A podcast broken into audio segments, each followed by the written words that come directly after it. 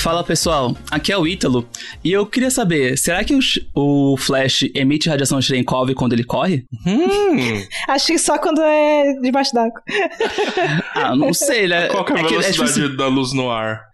No ar? É, ah, um, vamos dizer um, um 99C, vai. Uh, é, ele tem que correr bem rápido, mas aí ele deveria, realmente deveria brilhar, né? Assim, ele emite raios, mas acho que aquele raios lá é mais a, o poderzinho dele do que de fato algum tipo de radiação que acontece é... por ele estar rápido. É, é que vai entrar na mágica, né? A mágica é, é o Speed Force ali que protege ele, blá blá blá. que faz com que ele não tenha, que ele não tenha assaduras gigantescas na, nas coxas dele. Nossa. Nossa, importante, né? Isso é uma coisa que a gente não pensa, geralmente. Nossa, a pessoa você tá andando, sei lá, nem um, não precisa nem ser velocidade da luz, andar, sei lá, em Mach 1. Com, imagina como que ia estar tá as coxas dele depois. Não, você não precisa nem andar em velocidades sobre-humanas, né? Tipo, você é, pode ser o Sain Bolt sem devidos cuidados. Isso é verdade. Eu vou mandar um e-mail pra ele perguntando. Pro Sain Bolt é ou pro Flash? Pros ele, dois, tem, ele tem um potão de vaselina, assim, que ele passa, assim, na, nas pernas, nos mamilos também, que é importante. Ah, vai, vai falar de vaselina super-herói aí que tá, tá polêmicas aí, ó. o filho do Superman lá, que é ah, bi. Sim. ah, verdade, adorei. Mas, mas, gente, calma assim. É, lubrificante só base de água, gente. Nada de usar outras coisas que vai rasgar a camisinha. Cuidado, hein? Pequeno ponto de, educação. Ah, Pequeno ponto de educação sexual. Mas o mamilo, eu tinha visto uma vez que pessoas que correm muito, elas passam vaselina no mamilo porque de é tanto é roçar na camiseta, Sangra. começa a machucar ah, o mamilo. Sangra. Nossa, não. eu não fazia a mínima ideia. Amigos meus que. Esse é, o, esse é o tanto que eu corro. Que treinam pra meia maratona e maratona passam, porque se roça tanto com a camiseta que sangra, uhum. cara, racha. Meu Deus. É. Necessário. Tem até uma cena, pra quem já viu How I Met Your Mother, que tá o Marshall passando vaselina. ah, é verdade. Ah, é verdade. Na, Nossa, ele... verdade. Foi que na, na ele... terceira temporada, quando ele, ele tentou andar uma maratona e o, Bar, o Barney ganhou, né? É isso. Nossa, aquele, aquele, episódio é muito bom. Mas é isso, com essa introdução super longa, é minha vez. Fala pessoal, aqui é Eduardo Sato e nem tudo que brilha é ouro. Às vezes pode ser Césio ou qualquer coisa mais perigosa. Nossa, isso foi muito boa. Ai. E aí, pessoal, aqui é a Dani. E algumas partículas são que nem pessoas, que elas são tão energéticas que elas brilham. Uh. Mas elas inimigas. então, gente, depois dessa introdução, o tema desse episódio que a gente vai falar hoje é de radiação Cherenkov. A gente vai falar algum como, como que ela surge, algumas aplicações dela, tanto em detecção de radiação, que acho que a Dani usa bastante no, o experimento uhum. dela. E falar algumas coisas também de neutrinos, embora não tenha ninguém de neutrinos hoje. Se bem que o Sato é neutrino-ish, né? Ah, é? é. Fiquei no grupo por seis anos, mesmo que neutrinos fosse um subtópico da minha pesquisa. Suficiente, é suficiente. suficiente. E a gente desvendar se o Flash realmente emite radiação Cherenkov. Até o final do episódio a gente vai falar isso com certeza. Uhum. Vamos deixar então, esse clickbait. então bora quebrar a simetria em 3, 2, 1.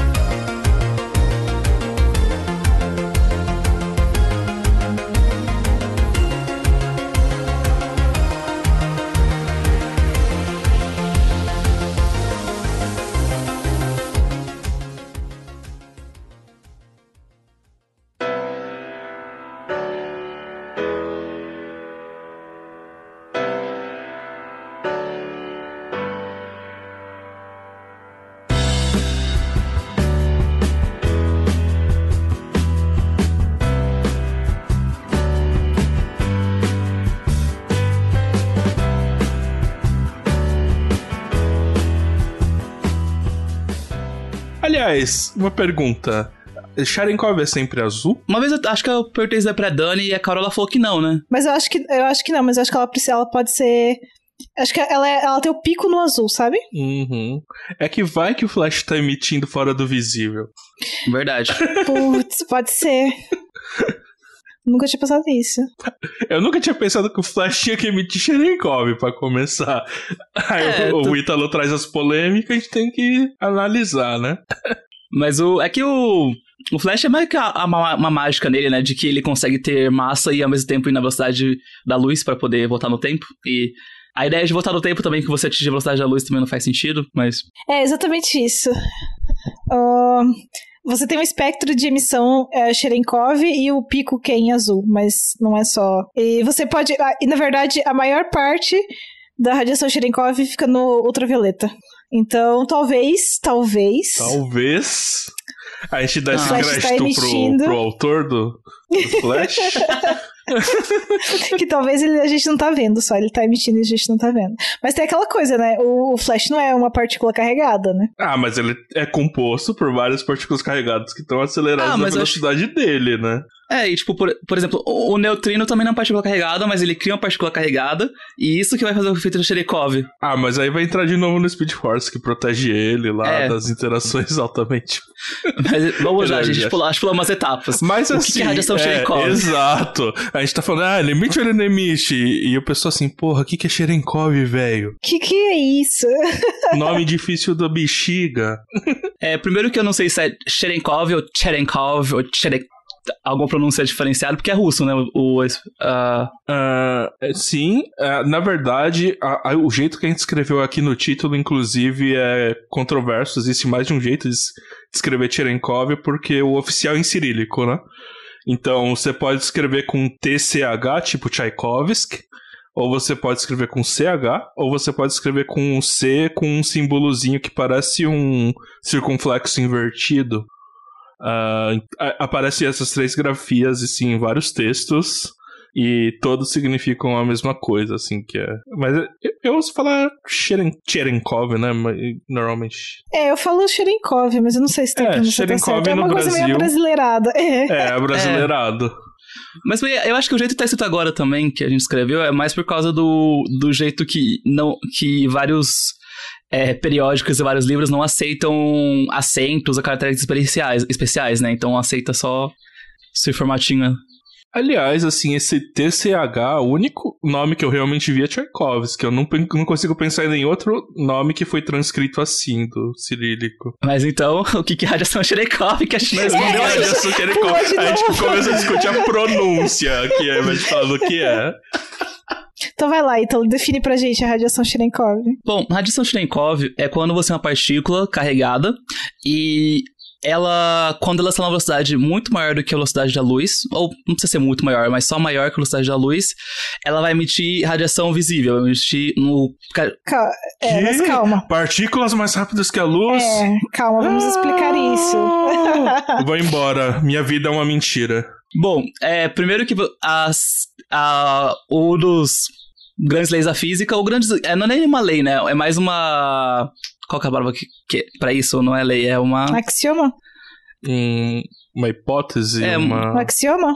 Pode ser um axioma se você for Sim. construir a teoria, né? Sim. Mas É que a velocidade da luz no vácuo uma lei fundamental, colocando mais fisicamente, Sim. né? É, exatamente. Gostei. que é uma lei fundamental da física, então, é que a velocidade da luz no vácuo é, a é o limite de velocidade de qualquer partícula, corpo, X, qualquer coisa, não pode ser maior que a velocidade da luz. No vácuo. Só que, por exemplo, se você está na água, pode ter coisas que são mais rápidas da luz do que na água. Porque a velocidade Uhum. da luz na água, por exemplo, ela é 75% menor que a velocidade da luz no vácuo. Não, Não, 75% ela é da, 35%. da velocidade. Isso. 75% da velocidade do vácuo. Então, Isso. Se você tem uma Ah. partícula um pouco mais rápida do que isso, vai ter radiação Cherenkov. Pra Tá, quem então- já viu no ensino médio a famosa lei de Snell, né, que usava aqueles índices de refração, pra... lá você usava o índice de refração para calcular quanto que seria o desvio de um raio de luz passando de um meio para o outro, né? Mas na verdade o índice de refração mostra a diferença entre a velocidade da luz naquele meio e a velocidade da luz ah, no vácuo. Por exemplo, o, o índice de refração da água é 1.33, significando que a velocidade da luz no vácuo é 36% maior do que a velocidade da luz na água. Ou, trocando em miúdos, é o 0.75 aí que eles falaram. E todo material vai ter esse índice porque é, a luz, por estar neste meio, já sofre interações ali que ela não consegue chegar na velocidade da luz do vácuo. Sim. Aí tem um fator também que a radiação Cherenkov só acontece em materiais dielétricos, né? Que é. Dielétrico seria materiais isolantes: água, vidro. Ar, para nossa sorte. Ar. É, tem, assim, não é que materiais condutores não tenham índice de refração, tem, é que tem uma parcela que é imaginária lá também, que não vou mostrar agora. Mas o. Então, a luz ela tem essa dimensão de velocidade quando ela vai para outros meios, porque ela interage. Ela, por exemplo, ela vai interagir na água porque ela vai mudar direções, ela vai é, espalhar, alguns casos ela pode ser absorvida, então isso vai fazer com que a velocidade dela diminua. E pode ser que a outra partícula interaja menos com a água, e essa interação menor faz com que ela seja mais rápida do que a luz, nesse meio especial. Isso, e aí quando isso ocorre, a gente tem a emissão de luz Cherenkov, que como a gente estava discutindo, ela tem um pico no azul, então geralmente você vai ver algo, é, uma luz azulada, mas é, ela emite no espectro, ela pode até ultravioleta. Então, uhum. basicamente é, é, isso. E essa emissão, outra coisa, outro ponto necessário, além do material ser elétrico, é que essa partícula seja carregada, né? Então vai ter uma interação dessa partícula com os átomos que compõem o meio, emitindo fótons, e exatamente por ela estar mais, é, mais rápida do que a luz, ela deixa os fótons que ela mesma criou para trás. E eles vão ficando para trás como se fosse um, um rastro dessa partícula, né? A gente vai chamar isso de cone Cherenkov. Uh, isso é muito útil, assim, pra gente saber que a partícula passou por ali, né? Uh, a gente vai discutir bastante que isso é um dos principais meios de detectar partículas carregadas. Uh, mas, em geral, é isso. Uh, e aí, isso daí é, é parecido quando você passa a barreira do som, né? Tem aqueles sonic booms, que seria a, a partícula passando mais rápida do que o próprio ar, né? Naquele meio. Uh, que, que tem esse, esse efeito também, né? De ela Uh, deixar para trás, né? Ela é tão rápida que ela deixa para trás o que ela está criando. Ali no caso são correntes de ar, mas para o nosso caso são fótons. Uh, e fica esse rastro. É bastante interessante, assim, a gente pode até, de repente, deixar um, um, um gifzinho, é meio... Eu sei que é meio complicado de enxergar isso, mas imagina isso, você tá... Imagina assim, se, se a partícula fosse uma bolinha, ela não é, mas vamos para facilitar a vida. Ela é uma bolinha, ela tá criando campo elétrico ou fótons, Uh, e ela viaja tão rápido que esse campo fica para trás. Isso é muito legal. Sim, então, na, na, prática é como se fosse, na hora que ela tá passando na água ou no vidro, você vê uns flashes de luz. Então, basicamente, é isso. E a gente usa bastante isso para, uh, ah, como o Sato falou, gente, vários experimentos de física de partículas usam radiação Cherenkov porque desse jeito você consegue saber que uma partícula carregada passou. E, e inferir através disso energia, por exemplo. É, e dá, e dá pra inferir até um pouco da direção da partícula, né? Porque como que é o cone formado. Uhum, uhum. Sim. Uh, mas assim, para dar algumas referências, uh, talvez vocês já tenham visto alguma reportagem em algum reator nuclear, por exemplo, o IPEN, que faz radiofármacos, que foi interrompido há pouco tempo, né, por falta de verbas e tal. É, tema para outro episódio, porque a gente não deveria parar a produção de radiofármacos, mas Uh, ali você vê. É, um, é normalmente é uma luz brilhante, uh, azulada, né? É bem bonito, assim. Até dá vontade de, sei lá, entrar lá dentro, mexer. É, assim, é bonito.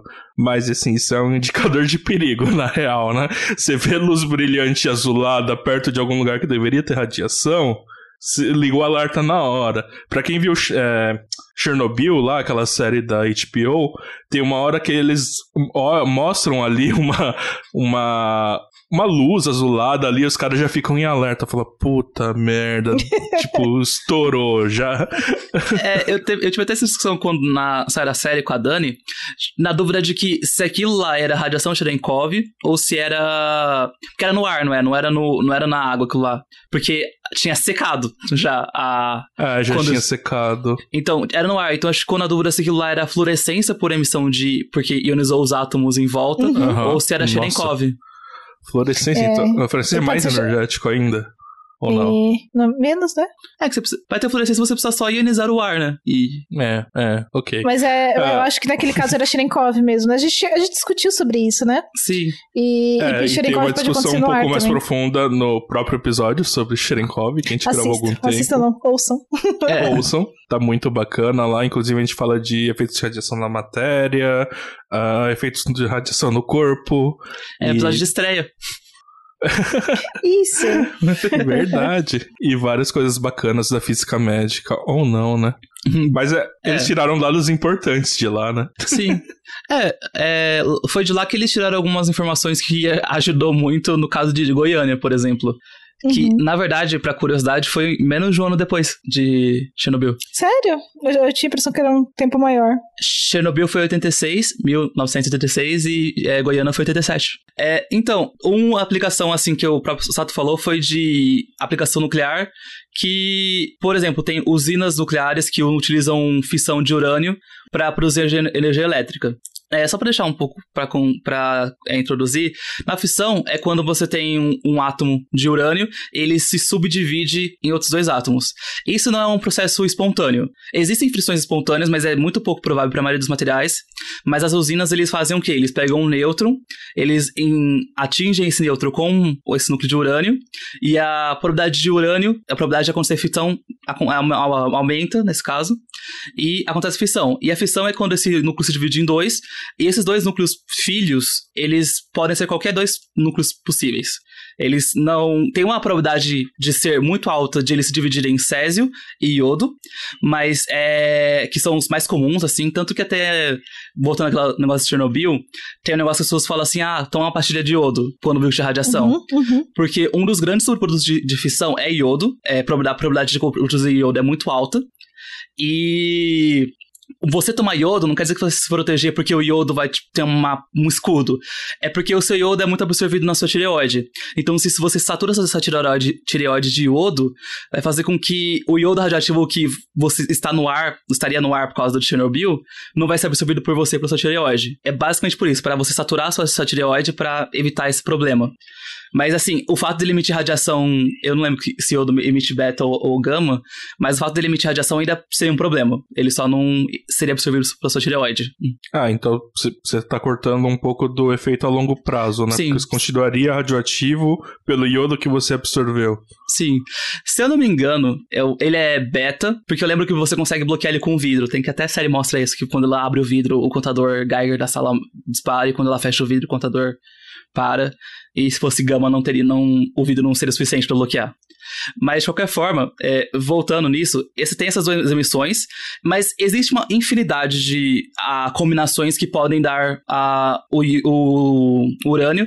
Então, e todos esses materiais, ou a maioria deles, são todos radioativos. Então, não tem muito. E alguns têm tempo de minha vida muito curto, alguns têm tempo de minha vida muito longo. Então você tem que armazenar isso. O, o combustível da fissão é o, é o urânio, mas os subprodutos eles são perigosos.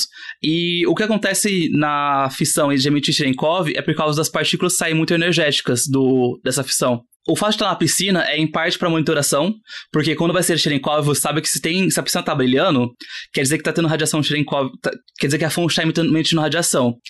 É, eu não sei se vocês já foram no IPEM, mas o IPEM tem uma piscina lá que é, tá brilhando tem, e tem dois lados da piscina. Tem um lado que tem a fonte, e tem um lado que, que é o urânio, e tem outro lado que tem a, os subprodutos. Então nunca sai, nunca sai de lá também. Eles pegam os subprodutos e só transferem. Tanto que eles não vão lá e nadam. Eles, eles têm um negócio, tipo um gancho, uma pesca radioativa. que você pega, que você pega neg- um cabo e você transfere pro outro lado. Pra, porque vai ficar armazenado lá. E, com- e o, como o Sato falou, é, o, você usa Cherenkov para fazer um monitoramento de radiação. Se tiver brilhando lá, quer dizer que tem, é, tá acontecendo fissão, basicamente.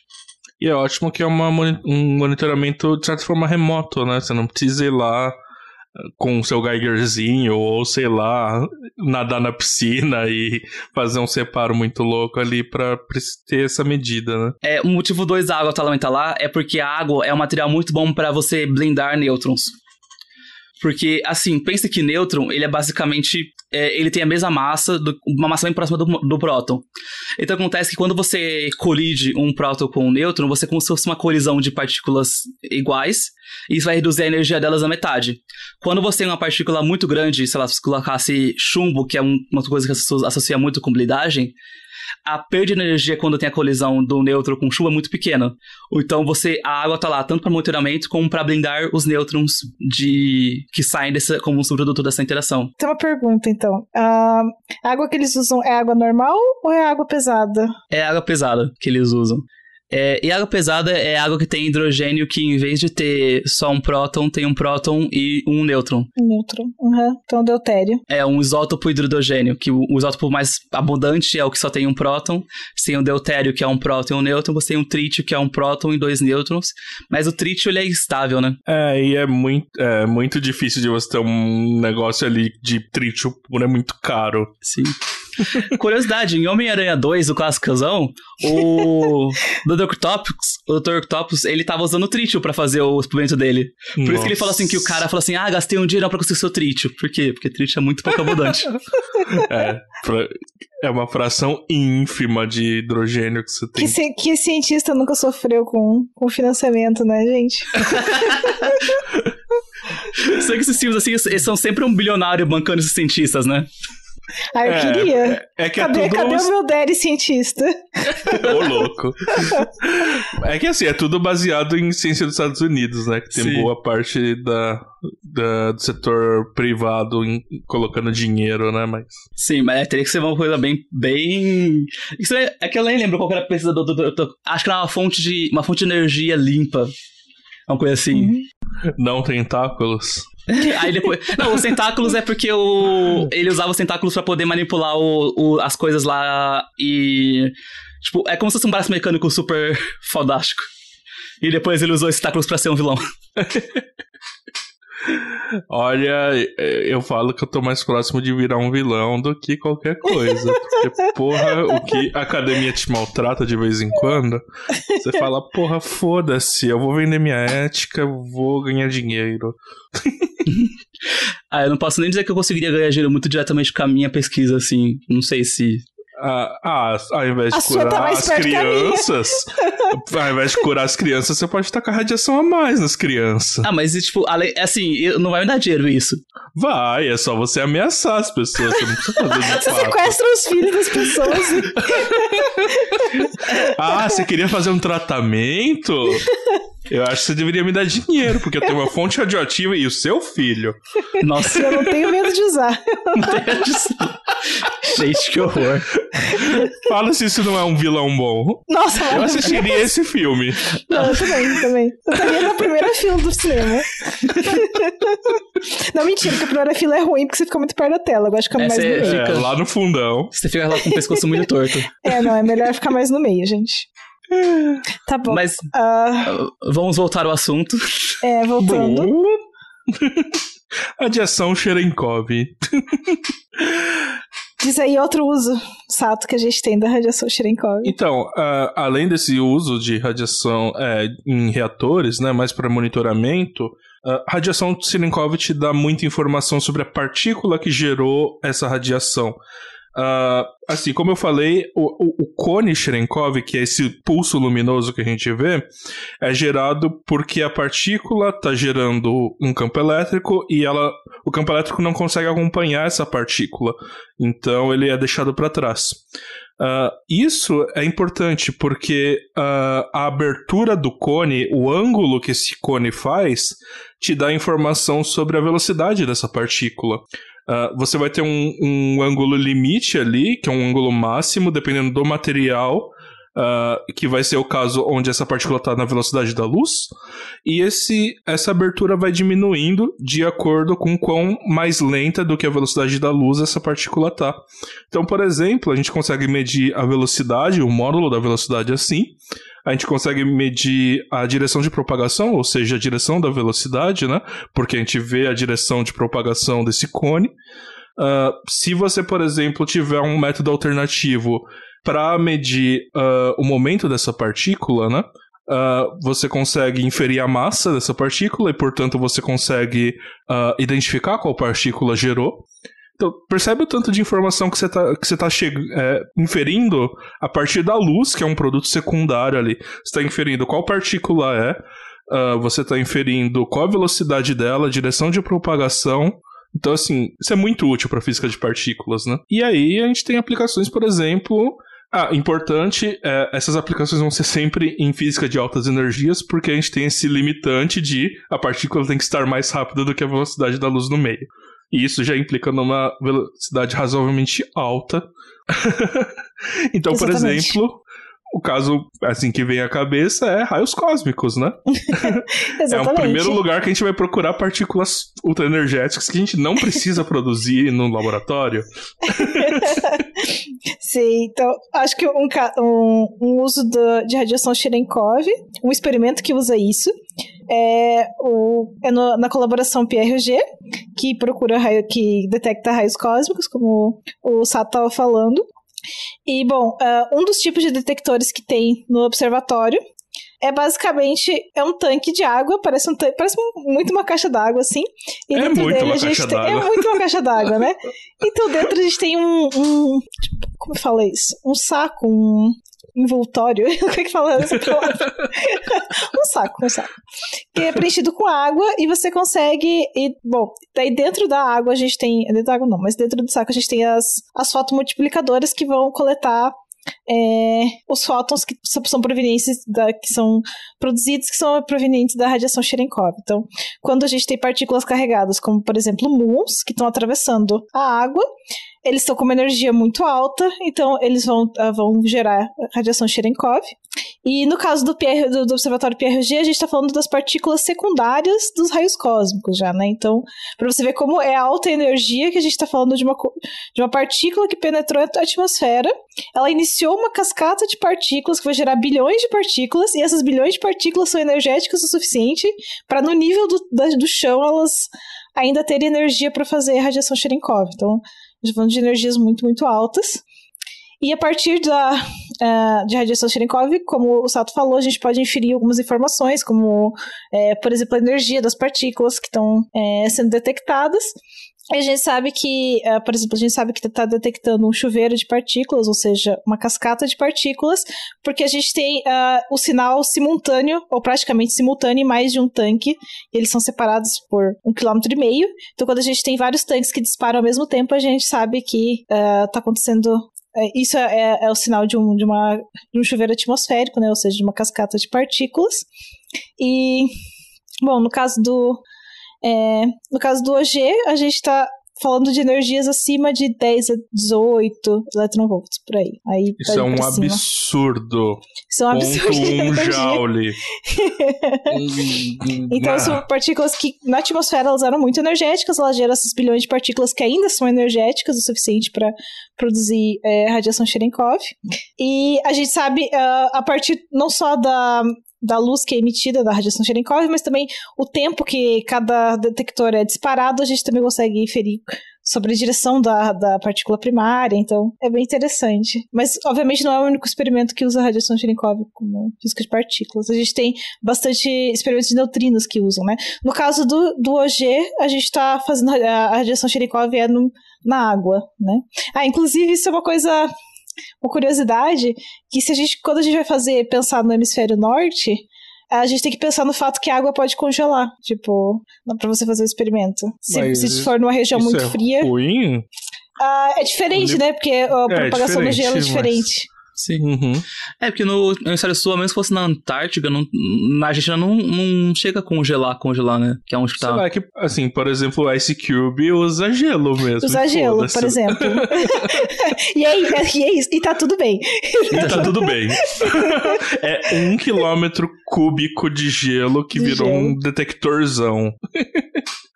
Exatamente, é o mesmo princípio do, do OG, só que em vez de usar água, você usa gelo e você consegue gelo. detectar as partículas. Mas você... eu acho que eles também detectam principalmente muons, né? A partícula carregada que, que tá associada uh... ao neutrino geralmente é muon, não é? Não é, é muon e elétron.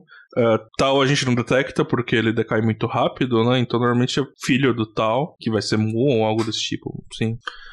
Uh, tudo bem, então a gente consegue usar para raios cósmicos. Uh, depois a gente descobriu que a gente consegue para neutrino. Uh, só que assim, eu, eu quero me corrigir um pouco, porque eu falei assim: nossa, dá, dá para inferir a velocidade, dá para inferir a partícula, dá para inferir a energia. Assim, eu tô explicando o motivo físico de por que dá, mas nem sempre é tão simples. Uh, normalmente, como a Dani falou, a gente tem esses, essas fotomultiplicadoras. Fotomultiplicadoras são detectores de fótons. Uh, e aí, para você extrair a informação, normalmente o que você vê? Se você tiver, por exemplo, um detector de neutrinos, o detector de neutrinos é uma caixa d'água um pouco maior do que essa do que uh, são usadas para raios cósmicos, porque normalmente é só uma, né? Então, por exemplo, você pega, sei lá, o Super Kamiokande, que fica no Japão, ele tem 50 quilotoneladas de água. Então, isso é 50 mil toneladas, que é 50 milhões de quilos de água. Isso é muita água, né? Uh, e aí todo a, o, uh, o, o, entorno dele é coberto de fotomultiplicadoras. Uh, vocês já devem ter visto alguma foto que a gente às vezes coloca no, uh, na capa aqui do Physicast, né? Uh, tem uma foto super famosa que é quando eles estavam fazendo a manutenção do, do Super Kamiokande. Então eles tiraram a água, tinha pouca água lá. Aí estavam as pessoas com os barquinhos limpando as fotomultiplicadoras, substituindo as que quebraram e tal. E você vê, tem a noção do tamanho desse experimento gigantesco. Mas pensa, para essas fotomultiplicadoras, ela não tá vendo cone de luz, ela tá vendo um, um, corte desse cone, né? Então o que a gente vê nos nossos dados são os chamados anéis Cherenkov. Uh, e dependendo da partícula que passa ali, não é um anel bonito, é um negócio que lembra um anel, o outro é um anel meio entortado que parece uma elipse. Para diferenciar esses anéis, não é algo tão trivial. A gente usa uns computadores, tem, por exemplo, softwares usando inteligência artificial, que foi treinada com simulações. Uh, mas assim, no, no olho você não vai conseguir tirar informação de lá, a menos que você seja um super especialista e, e decida gastar um tempo bastante razoável da sua vida para tirar os dados de lá. Então é mais fácil usar computador. Mas, assim, a gente usa para neutrinos, mas o interessante é, uh, um dos primeiros experimentos, que é justamente o Kamiokande, que foi a primeira versão do Super Kamiokande, ele não estava pensando em detectar neutrinos. Ele, é, Kamiokande é Kamioka Nuclear Decay Experiment, ou experimento de decaimento nuclear de Kamioka. Kamioka é uma ilha, é uma mina abandonada no Japão. O que eles estavam procurando no Kamiokande era é, decaimento de próton. Então, é, eles fizeram um tanque enorme de água e falaram assim: água tem próton para burro. Se é, próton decai, mesmo que a vida, a meia-vida seja altíssima, maior que a idade do universo, você tem tanto por probabilidade, próton. exato, você tem tanto próton que um vai um decair. Vai decair. Uhum. E aí eles deixaram aquele tanque parado lá uh, embaixo da Terra, justamente para não pegar raios cósmicos e qualquer coisa que pu pudesse ser, é, qualquer coisa que pudesse ser confundida, né? Então a ideia é vai um, próton lá dentro, então não pode ser uma partícula que está atravessando. Normalmente esses experimentos têm uma coisa que a gente chama de veto, que é um detector externo para ver se não é uma partícula que atravessou o nosso detector, né? A gente quer um sinal que seja criado lá dentro. Uh, e aí esse próton ia decair, ia liberar alguma partícula carregada mais rápida do que a luz, provavelmente um muon ou outra partícula, a depender da, da sua teoria, né? Porque no modelo padrão, próton não decai de jeito nenhum. Mas tem diversas extensões do modelo padrão e normalmente qualquer mínima modificação que você faz no modelo padrão, você obriga o próton a decair assim, ele vai ser estável o suficiente pra gente estar tá feliz, assim. Ah, vai decair em 10 a 30 anos. Foda-se pra gente, né? O universo tem 14 bilhões de anos. Então, assim, 10 a 30 é infinito, né? Sim. Só uma coisa, é, não sei se ficou claro uma coisa, 10 a 30 não é 10 a 30, tipo, de 10 a 30 anos, é 10 elevado a 30 anos. É 10 elevado a 30, é 10 é. seguido de 30 zeros. Isso. E, e a, a vida do universo de... é 14 bilhões, 10 a nona. É 10 da nona, isso. Só pra gente saber. Então, então assim, é assim, é muito, muito é muito, grande. Muito, muito, muito mais. Mas decai. Isso tem complicações. É, tem uh, consequências na cosmologia, óbvio, porque no universo muito distante no futuro você não vai ter prótons, porque eles vão decair. Mas pra gente tem, tem consequências ínfimas, é mais uma questão de testar modelo. Sim. Porque Mas... o modelo padrão bate o martelo que o próton é estável. Oi? Mas chegou a provar então que ele decai mesmo? Não. Esse é o ponto. Ah. A gente detectou esse sinal e a gente não acha próton decaindo até hoje. Com os experimentos modernos, o Super Kamiokande continua com essa linha de pesquisa, mas é uma linha de pesquisa bem secundária agora. Agora é um experimento quase que majoritariamente sobre neutrinos mas é tanto que o ND, que era o Nuclear Decay Experiment, virou Neutrino Detection Experiment, que é de, experimento de detecção de neutrinos. Então foi... significou. o nome é. significou demais. Deram, deram um ref, aquele refurbish, né? no, no experimento. Quando, quando virou Super Kamiokande já era neut, é, Neutrino Detection Experiment. Uh, e o limite que a gente tem agora, se não me engano, é 10 a 34 anos, assim, ele é bem, bem, assim, grande o valor, então o próton é muito, muito estável. A gente nunca vai conseguir colocar um valor infinito para falar que ele é estável 100%, né?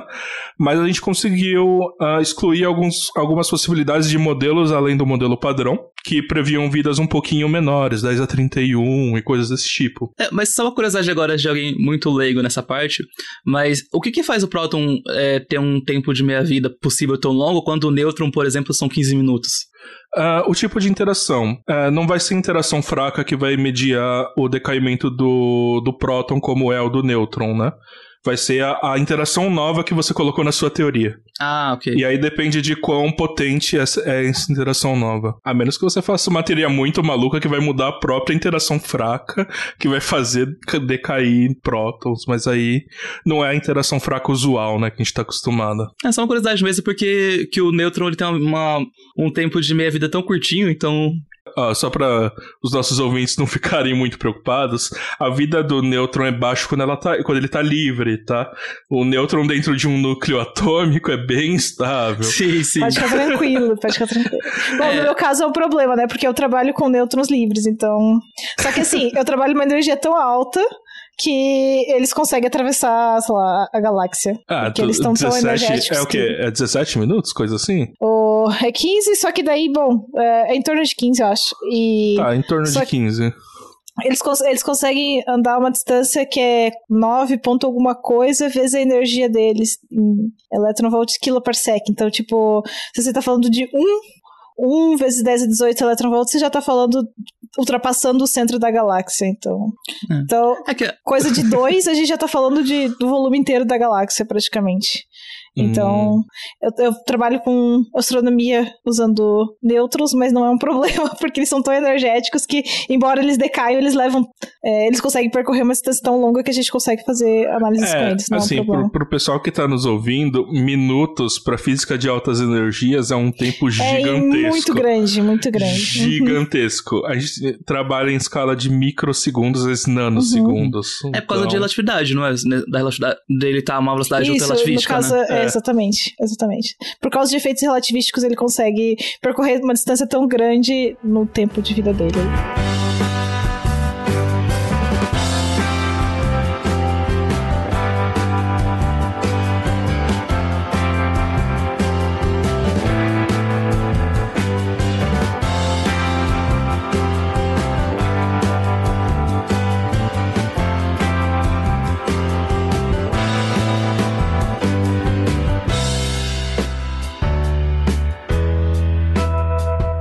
E aqui é uma boa hora para falar dos nossos patrocinadores. Este episódio teve apoio financeiro do Instituto Princípia. Criado em 2017 e mantido pela Fundação Instituto de Física Teórica, o centro tem por objetivo a produção e difusão de ciência, além de conectar a ciência à sociedade.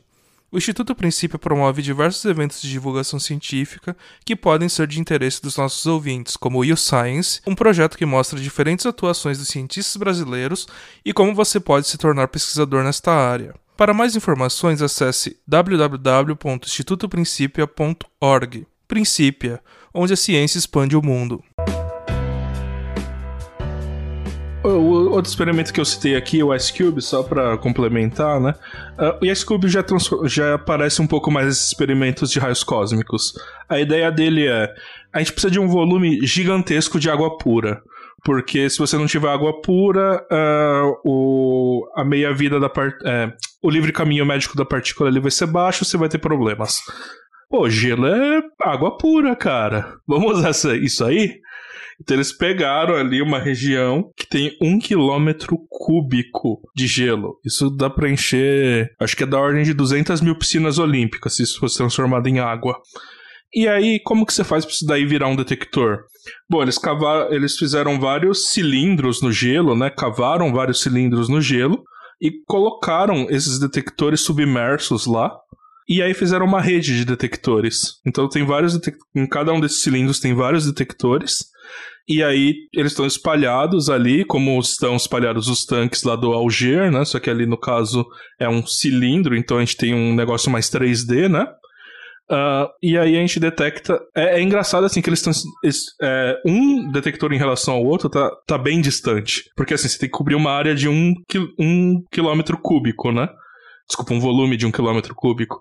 Então eles estão bem espalhados, mas a, a, a, o objetivo do, do Ice Cube em si é detectar partículas muito energéticas a gente está interessado em neutrinos muito, muito, muito energéticos, que vão gerar, por consequência, muons e elétrons muito energéticos. Então, tá ali e a gente usa esses dados para reconstruir o caminho das partículas, que partícula veio, e o Ice Cube é responsável por ter detectado os, os eventos de neutrinos mais energéticos que a gente conhece. Que é na escala de PeV. PeV é 10 a 15 electronvolts, que não é nem perto do que a Dani trabalha. Ah, só mil vezes menor. É, acho que falou um pouquinho de detecção de neutrinos e de Cherenkov no episódio 41 do Physicast, que a, a Mônica, ela, que ela trabalha com experimentos usando de os experimentos de neutrino, e ela falou um pouco nessa parte de como que usa radiação Cherenkov para fazer de detecção. Sim. É, e ali tem mais detalhes, né? Porque não é só o Cherenkov, você tem que por exemplo, se você tiver. Uh, você tem que ter uma água limpa, mas aí você quer que o neutrino interaja. Então você usa água pesada ao invés de água normal, porque a taxa de interação é maior. E aí, ah, você não pode ter, sei lá, muito gadolínio, porque os nêutrons vão interagir, não sei o que lá. Tem uma cacetada de detalhe, assim, eu não. Eu lembro que eu via os experimentais discutindo isso nos congressos e eu ficava quietinho, feliz que a minha teoria era simples. Não, é, a parte experimental, geralmente física de partículas não é, não é nada fácil, assim. Isso não é a minha especialidade nem um pouco. Eu trabalho com análise de dados. mas uh, eu acho o Antares também é, usa uma coisa parecida com o Ice Cube, mas o Antares é no mar, né? Ele é, é se eu não me engano, ele, ele, fica no mar Mediterrâneo. Mas também ele vai usar, assim como o OG usa água pura, o Ice Cube usa gelo, ele vai usar água do mar para detectar, detectar a radiação Cherenkov que é produzida nesse meio, né? Então é, é, algo parecido. Eu acho que ele é parecido com o Ice Cube no sentido assim que ele também é uma fita de fotomultiplicadoras. E ele também é um experimento de neutrinos. E outro experimento que eu sei que usa Cherenkov é o RES. O RES é ele, é, ele fica na Namíbia, eu acho. E ele usa um, uma técnica de imageamento com Cherenkov, com uh, atmosférica. Então são isso é uma coisa um pouco acho que diferente do que os outros, porque a gente está falando geralmente de água ou de gelo e o, o, o RES usa Cherenkov que é produzida na atmosfera. Então, eu sei que ele também ele mapeou o céu e ele tem uh, vários catálogos de, de fontes que produzem raiz gama que foi, foram identificadas e catalogadas por esse experimento. Então, é um experimento bem importante também em física de partículas. Só que aí, é, no caso, como o meio não é água, as partículas são bem mais energéticas, né? Eu acho que ele detecta da ordem de. Deixa eu olhar aqui. Aqui, algumas dezenas de GeVs até algumas dezenas de TeV. É, é bem mais alto o threshold, o, o, nível inferior. É, não é, não é alto que nem as, as partículas do OG, mas é, mas é bem alto também. Então eles pegam esses é, flashes de radiação Cherenkov, que são quando a, a cascata de partículas relat, é, relativísticas que foram geradas pelo... Então, bom, basicamente o, o, o raio gama, né, o fóton interage na atmosfera, ele cria esse chuveiro que vai gerar esses flashes de radiação Cherenkov que são detectados por telescópios. Então, o RES é outro experimento importante que usa é, Lushchenkov. É, assim, como, como a gente tá falando, você percebe que muitos experimentos usam águas, água ou variantes de água, né? Por exemplo, gelo, né? Uh, e a ideia é sempre. Você tem que ter um material muito abundante, porque você quer fazer um detector grande, usualmente. Primeiro porque partículas relativísticas atravessam grandes distâncias em curtos tempos, né? E depois que, por exemplo, neutrinos têm uma taxa de interação muito baixa. Então, quanto mais material você tem para interagir, melhor. Uh, outra coisa é essa ideia do a partir de que energia você vai gerar Cherenkov. Abaixo disso você não vai detectar nada. Uh, pro caso da água, a gente falou, 0.75 velocidade da luz é mais ou menos 225 mil quilômetros por segundo. Cara, imagina acelerar uma partícula a 225 mil quilômetros por segundo. Não tô falando por hora, por segundo. Isso é muito rápido. E aí, assim, não é todo tipo de reação que vai gerar isso, né? Não. não. Eu consigo pensar em reações nucleares, né? Decaimentos, uhum. uh, coisas que vêm do espaço. Eventos, é, eventos astrofísicos. É. Intensos. E acabou, é né? É sobre isso. ah, e talvez se você tiver um imã muito grande, aí você acelera na sua casa aí. Não, brincadeira, no LHC da vida. Tem que Vai ser muito tirando... grande. É. Eu acho que, assim, qual é o tamanho da sua casa tem que ser para você conseguir colocar, acelerar a partícula na sua velocidade? Eu acho que ninguém aqui nesse episódio tem uma casa assim. Eu acho. Só, só dizendo, assim. Só ah, dizendo. Vai dizer que você não tem. Como assim você não tem uma casa de, sei lá, de quilômetros quadrados de área? Pois é, né? Eu moro numa casa normal, quem diria? Tem uma história. Vocês conhecem o Michio Kaku? Aquele cara das cordas lá, que tem vários livros de divulgação? Sim, sim. Quando ele era pequeno, eu, eu, acho, eu acho que era um acelerador de partículas que ele queria fazer. Eu não tenho certeza se era, mas assim, ele queria. Era algum projeto dele de escola, ele estava no ensino médio, equivalente do ensino médio, né? E aí ele começou a enrolar cobre numa quadra de esporte uhum. e ficou enrolando ali para fazer uma bobina. Ele acho que ele queria fazer uma bobina magnética, alguma coisa assim. Ele derrubou a energia da cidade fazendo isso. Assim, primeiro, rica, porque assim, fio de cobre não é barato cobre também, não. É caro, não é exatamente. barato. Exato. Sim, tem casos de pessoas, isso eu já tive nos Estados Unidos, né? Que tem muitas fiações são de cobre. Tem casos de pessoas que são roubadas, que são roubadas, as pessoas roubam o fio da casa delas. Roubou. Não, roubaram esses tempos do. Tem no Unicamp, não foi? Do é metrô verdade, aqui da. Aqui perto. Metrô Tatuapé, aqui roubaram e aí a linha parou de funcionar. Nossa, é verdade, você contou. Acho que eu vi que eu lembro que eu encontrei na Unicamp mesmo. Não na Unicamp? Na Unicamp, acho que aconteceu isso, se eu não me engano. Aconteceu foi isso. Foi fibra sim. ótica, não foi? Não, não lembro, eu achava que era cobre. Ah, não, sei, sei talvez, mas, assim... talvez estou passando a fofoca errada. mas esses materiais aí a galera rouba, não é barato. Não é barato. E aí o Michucaco, ao invés de ser punido, ganhou uma bolsa de estudos e virou o Michucaco. É que eu tava vendo, eu tava vendo aqui, ó. O Unicamp valia prejuízos em pesquisas após furto de quase um quilômetro de cabos de energia. Deixa eu ver aqui. Ah, lembrei. O pessoal da biologia Sim, tava louco. Isso, porque... exatamente. Que eles perderam 15 anos de experimento que desligou é, a geladeira. As geladeiras, as geladeiras desligaram. No, aqui, no total foram 960 metros de cabos furtados, sendo 900 metros em fio de cobre e 70 metros em fio de alumínio. Olha só, você tem que fazer assim, gente, quando é fake news. Você vai lá no Google e pesquisa se tá certo. e procura fontes oficiais. Se você vê uma coisa no WhatsApp, procura no Google pra ver se tá certo. É, não no Onion, sabe? Ou sei lá, qual que é o equivalente brasileiro. É? Eu não conheço os sites de fake news. Eu não procuro muito, desculpa, exato. Não é o que eu costumo ler. Não, é que, é que tem, tipo, sei lá, sensacionalista, sabe? Que é fake, mas é fake de propósito. É. Que é muito bom, inclusive. é, eu ia. É, tirando essa parte, mas assim, procurem quando você vê uma notícia e você quer verificar a fofoca. Fofoca, fofoca é, é legal, mas tem que ser uma fofoca verdadeira. É que assim, fofoca institucional é fácil, né? Agora saber se a vizinha beijou fulano é mais difícil, não tá no, no Google. É verdade. Você pergunta pra outra vizinha, você vai tirando uma média assim das suas respostas, sabe? Eu faço Sim. assim. Mas o, o voltando ao Tirenkov, eu Pra esse episódio, assim, eu precisei bem rapidinho. Uma, você, tem, tinha aplicação em física médica, eu já tinha lembrado de ver, tipo, nos journals, sempre tinha uma coisa assim, ah, tirei mas eu nunca parei para ler.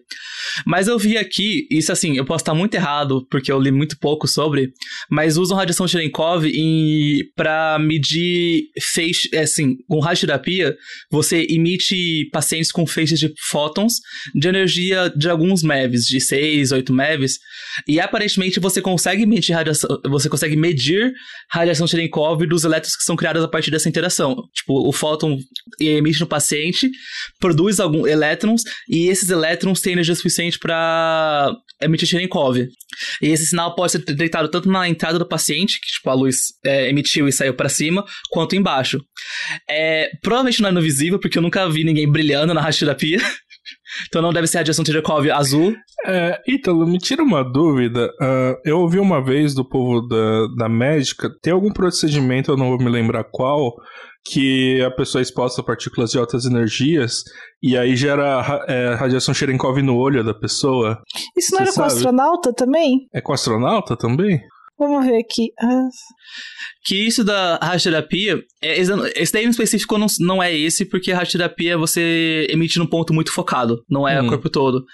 É, uhum. Mas isso aí eu fiquei meio curioso porque eu achava que não tinha energia suficiente para você conseguir ter uma medida de Cherenkov. Não, mas diz que você vê um brilhozinho. Não lembro disso. Ah, na, na Nature tá, tá aqui. Uh, geração de flashes de luz Cherenkov por radiação cósmica dentro dos olhos de astronautas da Apollo. Então, talvez realmente aconteça. Mas eu acho que os astronautas realmente é, é real. É, eles conseguem. Bom, um dos eles propõem que um dos principais mecanismos para explicar esses flashes de luz é a radiação Cherenkov dentro do olho, provocado por raios cósmicos.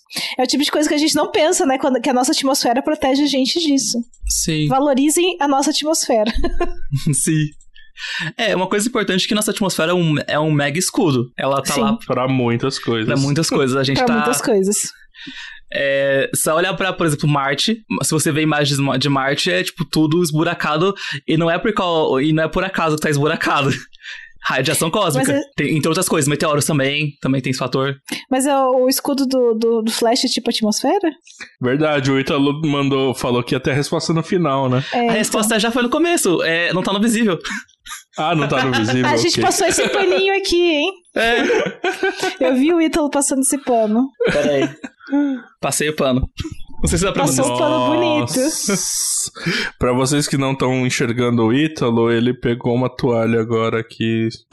No meu quarto e passei um paninho pra.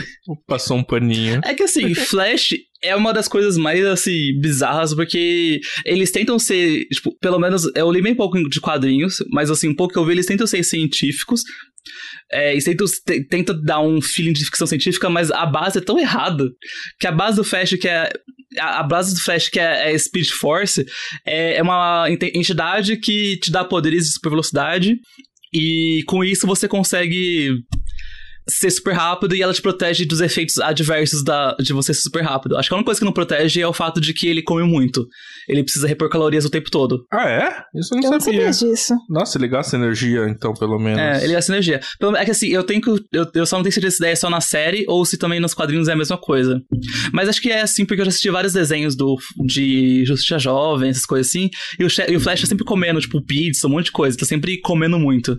Mas faz sentido. Nossa, mas se você pôr no lápis pra acelerar. É um cara precisa de um pouquinho mais de uma quilos, pizza. É, é não, então, um 99C. Nossa, ele precisaria estar tá com, tá com umas, barras de, umas barras de super calóricas. Exato. Ele precisa dar uma de, ele... ele precisa dar uma de Regina George comer barras da Suécia. Ele precisaria, sei lá, comer uns pedaços de estrela de nêutrons aí. É, comer umas barras radioativas aí. Tipo aqueles é, que usam para satélite, né? De combustível nuclear. Sim. Mas a, a falou também de astronauta, uma coisa que é importante de que, além de que mais impede viagens inter é, no, no, espaço. é interestelar mesmo? Seria a expressão correta? Interestelar você tem que ir pra outra estrela, né? É, interestelar. Inter... Interplanetária? Interplanetária, acho que é, acho mais correto. é interplanetário é que para você proteger os astronautas da radiação que é que está na, no, no, espaço, a nave precisa ser muito uma precisa ter uma habilidade muito forte, né? Então isso limita também o peso dela. Uhum. Ah, sim, os escudos de tanto de calor quanto de radiação São Sim. bem É, que, que é o que limita bastante. E ainda assim, os astronautas ainda assim têm tem uma dose de radiação muito mais alta do que qualquer pessoa na Terra, mesmo com blindagem. Ah, sim, mas mesmo pessoas que trabalham em aviões, como comissários de bordo e pilotos, né, eles são monitorados constantemente, né, Sim. pra radiação e tal. Ah, e outra coisa também que tem de Cherenkov em mais área de física médica é que tem você, alguns tratamentos que você faz é injetar radioisótopos nas pessoas. É para fazer tanto o tratamento quanto imagens. E alguns emitem. é, e parece que alguns desses é, radioisótopos, como o flúor 18, nitrogênio 13, que emitem pósitrons, eles. Dá pra você medir é, radiação Cherenkov vindo da pessoa. Ah, é? É, eu preciso dar uma olhada, tipo, só. Eu vi um artigo sobre isso, mas eu preciso dar uma olhada assim, qual que é a fração de medida, sabe? Porque é capaz de. Ah, dá pra É. medir. Aí tem É, uma. dá pra medir, a gente mediu uma vez, né? É, tipo, ou, ou mediu com um uma. evento. Ou mediu com uma imagem. Uma imagem, tipo, super ruim, sabe? Mas. Porque também é, é interessante também pensar porque como que você vai separar essa medida do- de medida de da própria aniquilação de pósitrons com elétron? Porque Ah, aliás, ah, já que a gente entrou nesse assunto, ah, falar um pouco da burrada do governo que está sendo não investir no IPEM e impossibilitar a criação de radiofármacos. Gente, radiofármaco não é um negócio que você consegue produzir uma tonelada e estocar no, na sua farmácia, sabe? Tipo, ah, dependendo do radiofármaco, eles têm uma vida útil às vezes baixa e você precisa planejar quando você vai produzir para dar tempo de você é, transportar e usar no, no procedimento médico. Tem alguns que, assim, tipo, o cara fala assim: ah, eu vou produzir tanto, porque na hora que chegar no hospital vai ter tanto, e aí eu vou conseguir fazer procedimento. Cara, você não pode armazenar isso. Então, é uma burrice tremenda você parar a produção de radiofármacos, porque você impede esses tratamentos e esses procedimentos médicos. Sim. Só pra vocês terem uma noção, o flúor 18 ele é muito usado para é, PET-CT. Que PET é quando você. É tomografia de emissão de, de pósitrons. É quando você injeta o flúor 18 que emite pósitrons. E esse pósitron que o, o flúor emite, ele interage com o elétron que está no nosso corpo. E eles se aniquilam. E você detecta os fótons criados pela essa aniquilação. A meia-vida dele é de 100 minutos. Ou seja, 100 minutos. 100 minutos. Uma hora e quarenta. Uma hora e quarenta. Ou seja, se você criou em São Paulo e você quer, levar pra Campinas, por exemplo, a viagem de São Paulo pra Campinas já acabou metade, já acabou quase metade do seu do seu o que você produziu. Isso pra São Paulo e Campinas são cidades dos lados. Pensa que, por exemplo, se você vai ter que levar pra um outro estado, tem que ser de avião. Não dá pra Uhum. ser de carro. E é uma pesquisa muito importante porque é uma aplicação de. é, tem aquela coisa muito chata de que, ah, pra que serve isso? E é, é muito chato você colocar esses pesos assim de que uma coisa serve mais ou menos, mas isso é uma aplicação Uhum. direto na clínica, não é uma aplicação de pesquisa no futuro, é usado agora. Sim, e porra, você fazer imageamento, por exemplo, pra fazer acompanhamento de câncer é essencial, né? Sim. Tipo, porra. Não dá pra você fazer o paciente esperar ter dinheiro pra produzir o radiofármaco. Caralho, cara, você tá matando gente, velho. E se eu não me engano, o IPEM, ele não produz só para hospitais públicos, ele produz para hospitais particulares também. Que é difí- assim, a menos que o hospital seja muito rico, dificilmente você vai ter um, É. um- uma coisa que. Um, aceleradorzinho ali. é. E mesmo se o seu hospital for muito rico, é, você pode comprar em outros lugares? Poder você pode, mas o IPEM tá aqui do lado, no Brasil, por exemplo. Exato. Você pode comprar, você tem um equipamento, sem contratar um monte de físico e outros cientistas pra manipular esse equipamento. Porra, melhor pro hospital, né? Tipo, do que cada um ter o seu. Sim. É, e só um- uma dele também, é- ele é 100 minutos, mas a ideia de ser 100 minutos é exatamente para poder ser usado tratamento. Porque se ele for muito mais curto o tempo de meia-vida, vai decair muito mais rápido, que é um problema maior ainda. E se for muito longo, a pessoa tem que ficar no hospital por muito tempo, porque ela vai estar radioativa quando ela injeta, injeta- injetado nela isso. Esse tempo de meia-vida é pra garantir que no tempo que você faz a imagem, já decaiu tudo e a pessoa saiu Uhum. sem nada, tá? Não tá emitindo radiação mais. Então, É, assim, apesar que não é uma quantidade grande, né, pra. Ah, é que tipo, você tem um teste mínimo de, do, da pessoa pra você liberar ela, né? Tem que ter um Uhum. teste da atividade que ela emite. Ah, legal, legal. É importante. Mas de qualquer jeito, assim, 100 minutos. Cara, passa o quê? Passa um dia, você perdeu o negócio, né? Quantos 100 minutos tem um dia, né? Sim. Então, Não dá, gente. Assim, tem coisa que, que você para o funcionamento e é extremamente problemático. Alguns nem tanto, mas por exemplo, separar um supercomputador, um supercomputador foi feito para funcionar 24 horas. Você ligar e desligar ele, você tá deteriorando o equipamento. É, e uhum. você vai ter, e é capaz de você estar tá gastando mais energia para ligar e desligar do que de manter ele ligado sempre. Sim. Exato, fora o gasto de vida de tempo de vida do equipamento que você perde. Sim.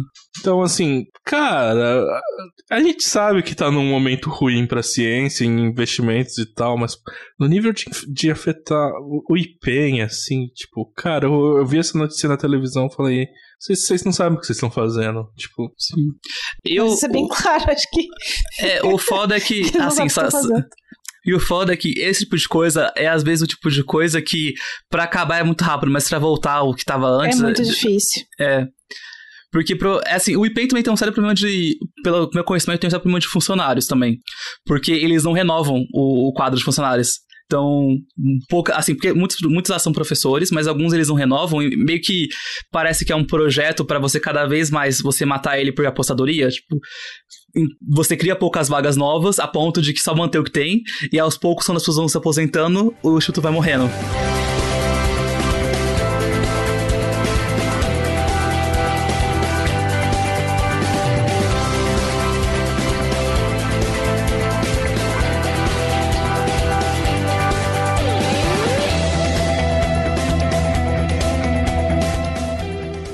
Aliás, gente, falando, vamos falar um pouco da história, né? A gente falou aqui bastante do, das aplicações e do efeito em si, né?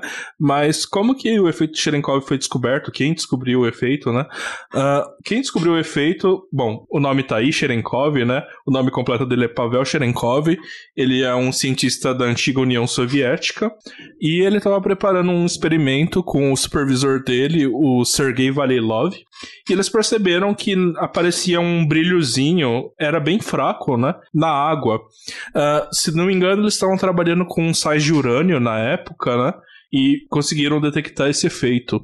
Então é bastante interessante, assim, que foi razoavelmente por acaso, né? Não era algo que foi previsto pela teoria e, nossa, vamos procurar, né? Uh, e aparentemente é, esse efeito era conhecido como Valilov-Cherenkov. Uh, na minha experiência, eu nunca ouvi uh, esse termo posto assim. Usualmente as pessoas só falam efeito Cherenkov ou radiação Cherenkov e o Valilov, uh, que era o supervisor ali, que talvez tenha pedido com bastante carinho para que chamassem de Valilov-Cherenkov, sumiu na história, né? Uh, e em 1958, o Pavlov Cherenkov. É, desculpa. Uh, volta, volta, volta. O, e em 1958, o Pavel Cherenkov, junto com mais dois outros físicos, o Ilja Frank e o Igor Tan, ganharam uh, o Prêmio Nobel de Física, né? uh, por descoberta e também pelo entendimento do efeito Cherenkov, né? Tem uma famosa fórmula, né? A fórmula de Frank-Tan, que dá um já uma descrição mais matemática desse efeito e tal. Eu nem lembro o que, que a fórmula de Frank-Tan faz. Mas essa pergunta meio filosófica. Existem descobertas que são de propósito? Ah, o Higgs, por exemplo, foi bem de propósito, né? tipo, é. construiu um puta LHC, um dos objetivos principais era buscar a maldição do Higgs, senão a nossa teoria ia estar toda errada, né? Sim. É que eu fico pensando assim, que muitas das, das é, descobertas, assim, né, principalmente desse, desse finalzinho de final do século XIX e começo do século XX, parece que é, foi muito para casa a maioria, né? Sim. Foi é, raio-x, radioatividade, tem muitas coisas que você descobriu pensando em outras coisas. é, é, você tem que ter o um olho atento, né? Pra, é. pra, perceber que isso é algo útil e que vale a pena investigar Não, mais Com certeza, fundo, você tem que estar tá preparado, né? Porque, sei lá, você pode simplesmente ignorar. O, o Cherenkov podia estar tá lá, ah, uma luz, legal. E, é, e segue uma, o baile. uma anedota barra foca de ciência que é sobre isso do, do raio-x. Que na época do que o Röntgen é, descobriu o raio-x, é, ele tava precisando fazendo um trabalho com um tubo de Crux, né? Que é, na época era uma coisa muito difundida, muitos cientistas trabalhavam com isso. E teve um cientista, não lembro o nome dele, que ele falou assim: putz, eu tinha percebido essa coisa de que as placas, as minhas placas, é, os meus filmes eles às vezes, às vezes tinham, pareciam manchado ou aparecia algum problema. Que foi assim que descobriu, né? Que você tinha uh, o raio-x emitindo e meio que é, deteriorava esses, esses filmes fotográficos. E foi assim que ele percebeu, mas o que tá acontecendo? Por que isso acontece? Tá tudo fechado, tá tudo isolado. E ele foi atrás disso. E esse outro cara falou assim: Ah, não, eu tinha percebido isso aí também. Só que eu achei que era só o filme com defeito, então deixei quieto. é, então, é isso que eu tô dizendo. Você tem que estar é, preparado pra. Você tem que não só tá preparada, mas falar, porra, vou sentar minha bunda aqui e investigar isso e não o que eu tava fazendo Sim. antes, né? É, eu acho que uma das coisas que é importante para ser cientista é ser curioso. Sim, e ficar é. tentando buscar explicação para as coisas. Isso não é fácil de fazer. É, você poderia ter visto falar, hum, interessante, mas o meu experimento é mais importante, foda-se, né? E assim, perdeu a oportunidade de ser o primeiro ganhador do prêmio Nobel. Uh, só por completeza, uh, eu, eu, citei aqui a fórmula de Frank-Tan. A fórmula de Frank-Tan vai, é, vai prever quanta radiação Cherenkov vai ser emitida no processo. Então ela vai depender da permeabilidade do meio, que é uma propriedade eletromagnética, e vai depender do índice de refração do meio também, a velocidade da partícula, a carga, tem, tem algumas grandezas ali que você vai colocar, e ela vai falar para você quanta é, radiação vai ser emitida em um dado espaço e por frequência, né? É o espectro, né? Então isso é bastante interessante, assim, já, já é a parte mais teórica do processo, né? Mas, assim, os créditos são devidos também, então a parte de descrição matemática fica a cargo do Ilha Frank e do Igor Tan. Achei que você ia dizer fica a cargo do ouvinte. do ouvinte. é o que a gente mais ouve na graduação, né? a cargo do leitor. Essa, pra espaço pra espaço é, é completamente. Eu não ia falar análogo, é como. É, nossa, estou perdendo as palavras, não é análogo. É, é, é uma coisa. É equivalente a. É óbvio que dê espaço para esse, mas esse óbvio demora 20 contas. Ah, sim, sim, sim. É trivial. Trivial, é obrigado. Trivial, trivial. Obrigado. Vemos que. Uh, é fácil concluir que tem várias versões dessas só para eles não parecerem repetitivos. Sim. Exatamente. Não, teve uma vez que eu tava fazendo uma disciplina, acho que foi é, teoria quântica de campos. E daí tinha uma coisa dessas, assim, que eu fui fazer. Falei, ah, beleza, é só um passo, né? É Aí um eu, seis páginas depois de conta. é só é, um passo, eu acho. A, a minha lista de exercícios de Física e Estatística 2 era provar os passos entre uma equação e outra. E às vezes dava, tipo, duas páginas cada. É, tipo, é de uma equação pra próxima equação. Não é tipo de. É trivial, vários... é trivial. É. Não, é aqui, daqui pra cá, assim, a pessoa nem fala é trivial. É assim, ó, daqui, vamos pra cá. Sim. E acabou. Aí você fala, porra, ah, deve ser trivial, nem vou fazer. Aí você vai fazer e às vezes dói. Ai, ai. O que eu acho foda é quando você tem Eu nunca mexi com muitos artigos teóricos de física, mas um ou outro eu acabei fazendo causa de matéria, né?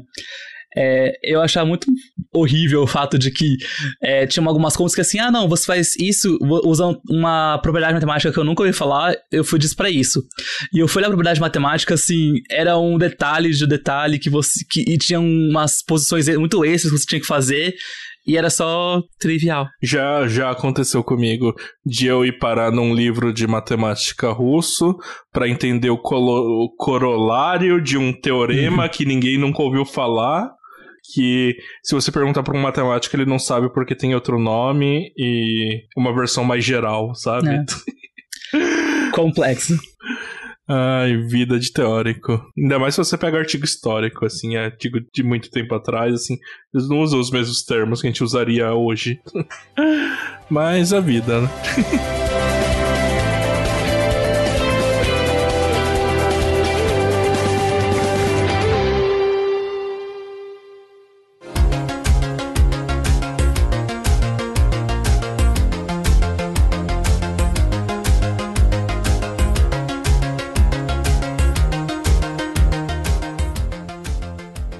gente, obrigado nos, por nos acompanharem até aqui. Resumindo, a gente falou de efeito Cherenkov, que é um efeito que aparece quando partículas carregadas atravessam meios isolantes mais rápido do que a luz nesse meio, que é importantíssimo, como a gente viu, para detecção de partículas como raios cósmicos, neutrinos, uh, produtos de decaimentos radioativos e tudo que vocês quiser estudar que seja mais rápido do que a luz e seja carregado. Uh, é, é um processo que é razoavelmente barato de escalar, então você consegue fazer experimentos gigantescos, como transformar um quilômetro de gelo cúbico, um quilômetro cúbico de gelo em detector.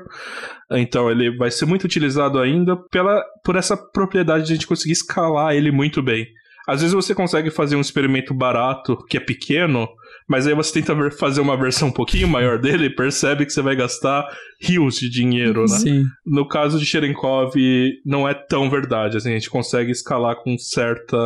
Ainda é caro. É, muito caro. Mas assim, é, é um caro que dá pra pagar. Sim. Nem que a gente divide em 20, 20 e poucos países e paga. E paga. Mas é, você falou muito verdade, pensando mesmo, porque o, como o próprio meio de detecção é a água, o que mais É. tem é água, né? Assim, tudo bem Exato, que é, tem, mesmo que você precise de água pesada É. ou uma água, Água puríssima. pura. é, É, mas assim, ainda assim é melhor do que você precisar de, sei lá, um quilômetro cúbico de chumbo, é. de argônio. Você não vai conseguir um quilômetro cúbico de argônio nunca. É muito caro. De Assim, trítio. ar- argônio é, é, trítio. É, o. Bom, a gente consegue de deutério, trítio já é mais complicado. Mas assim, por exemplo, argônio para neutrinos é outro meio que é fantástico para detectar partículas. Mas, porra, argônio é caro, velho. É um gás nobre. Você não vai na esquina e pede 10 pães e um quilômetro cúbico de argônio, sabe? Tipo. Se ele é um gás nobre, então você tem que conversar com a rainha pra conseguir ele. Nossa, que cretina. Cretina é Tá uma, vendo? é uma boa palavra. Quando começa assim é que a gente tem que acabar o episódio. É hora, é hora de, de dar tchau, gente. Então, gente, ah, se vocês tiverem dúvidas, comentários, correções, sugestões de novos temas, notícias que vocês querem comentadas por nós, vocês podem entrar em contato com a gente pelas redes sociais, como Twitter, Facebook e Instagram. Ah, também tem o nosso e-mail, physicast.oficial.gmail.com. Se você quiser, você pode se tornar um colaborador do nosso projeto através do Catarse. Ah, e por hoje é isso, gente. Muito obrigado por nos acompanharem. Até a próxima. Falou. Tchau. Falou. Tchau, tchau.